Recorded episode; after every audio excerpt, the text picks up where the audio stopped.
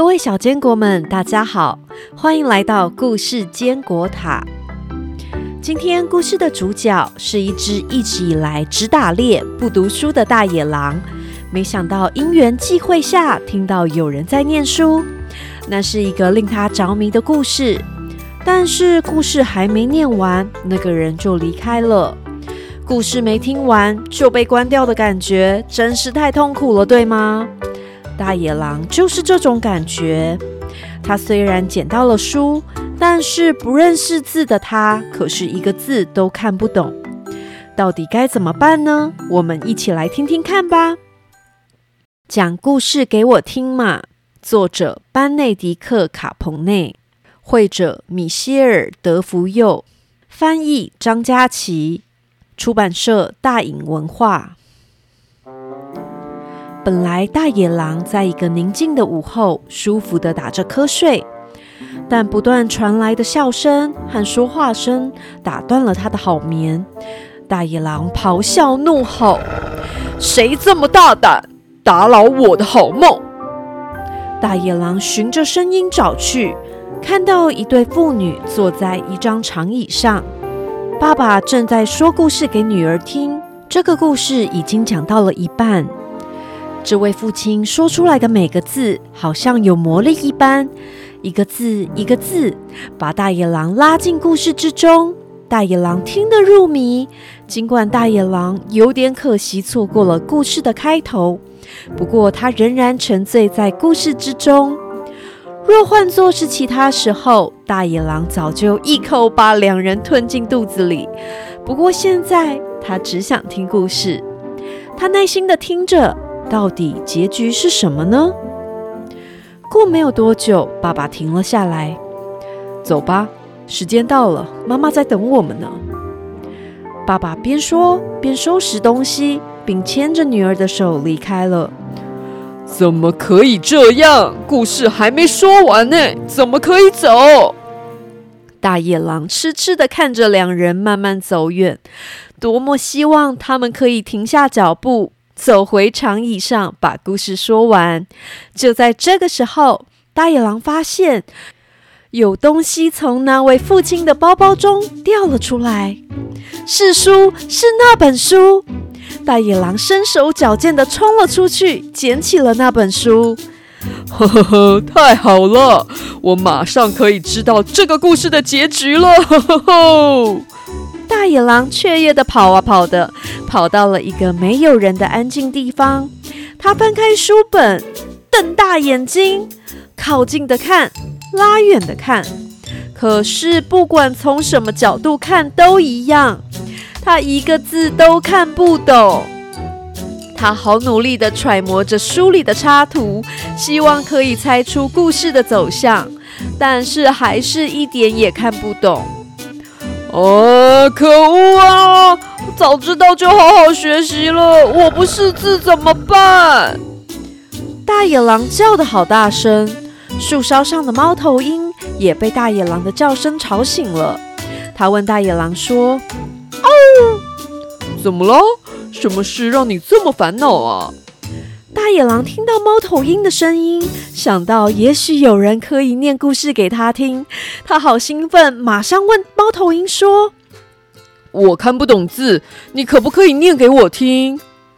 哦，你别想骗我，你想把我骗到下面吃掉我吧？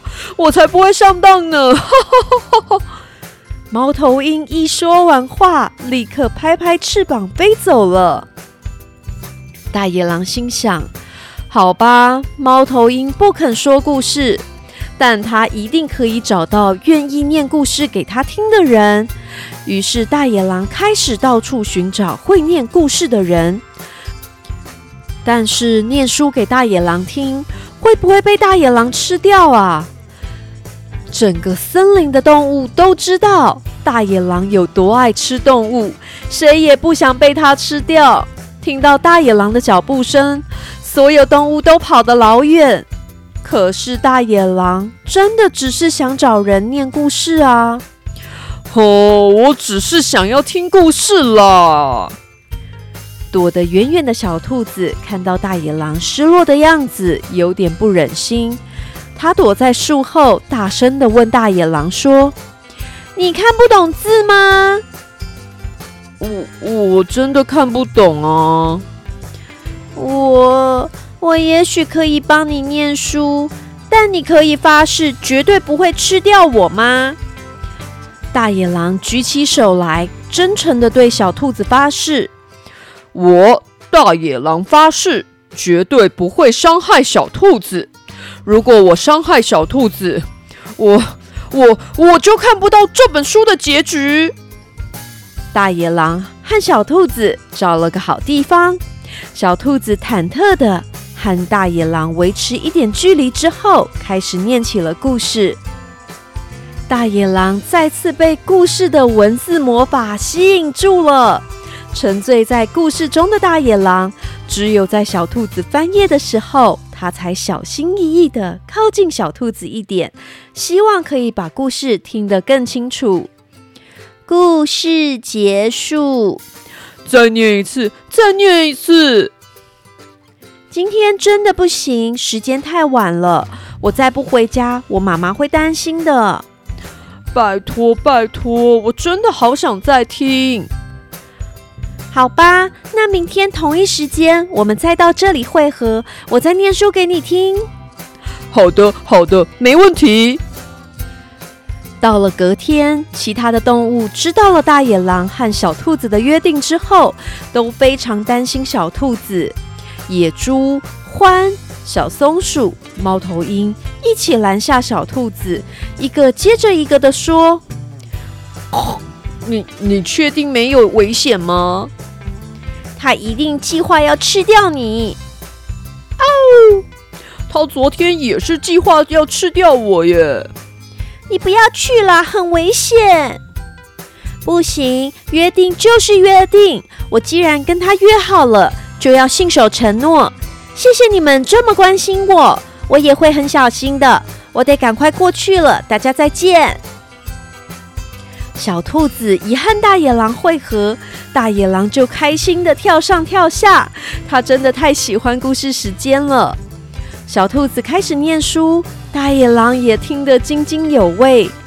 一开始，大野狼坐在小兔子的正前方，随着小兔子一页一页的翻页。念了一遍又一遍的故事，大野狼越来越靠近小兔子，最后两人窝在一起，舒服的看书。就在小兔子不知道念到第几遍的时候，大野狼突然眼神锐利的站起身子来。等一等，小兔子，你会不会想要教我念书？小兔子犹豫了。如果大野狼学会念书，不再需要自己帮他念书，那会不会立刻把自己吃掉呢？几经考虑之后，小兔子还是教大野狼念书了。没想到大野狼不但没有吃掉它，还变成了森林中的说故事高手哦。故事坚果塔的故事时间结束了。有的时候，学习的过程枯燥乏味，不过获得的知识和技能可能会成为我们获得更多乐趣的来源哦。就像大野狼终于学会了识字，终于可以自己念心爱的书，让他获得比大口吃肉更多的快乐。我们下次的故事再会，拜拜。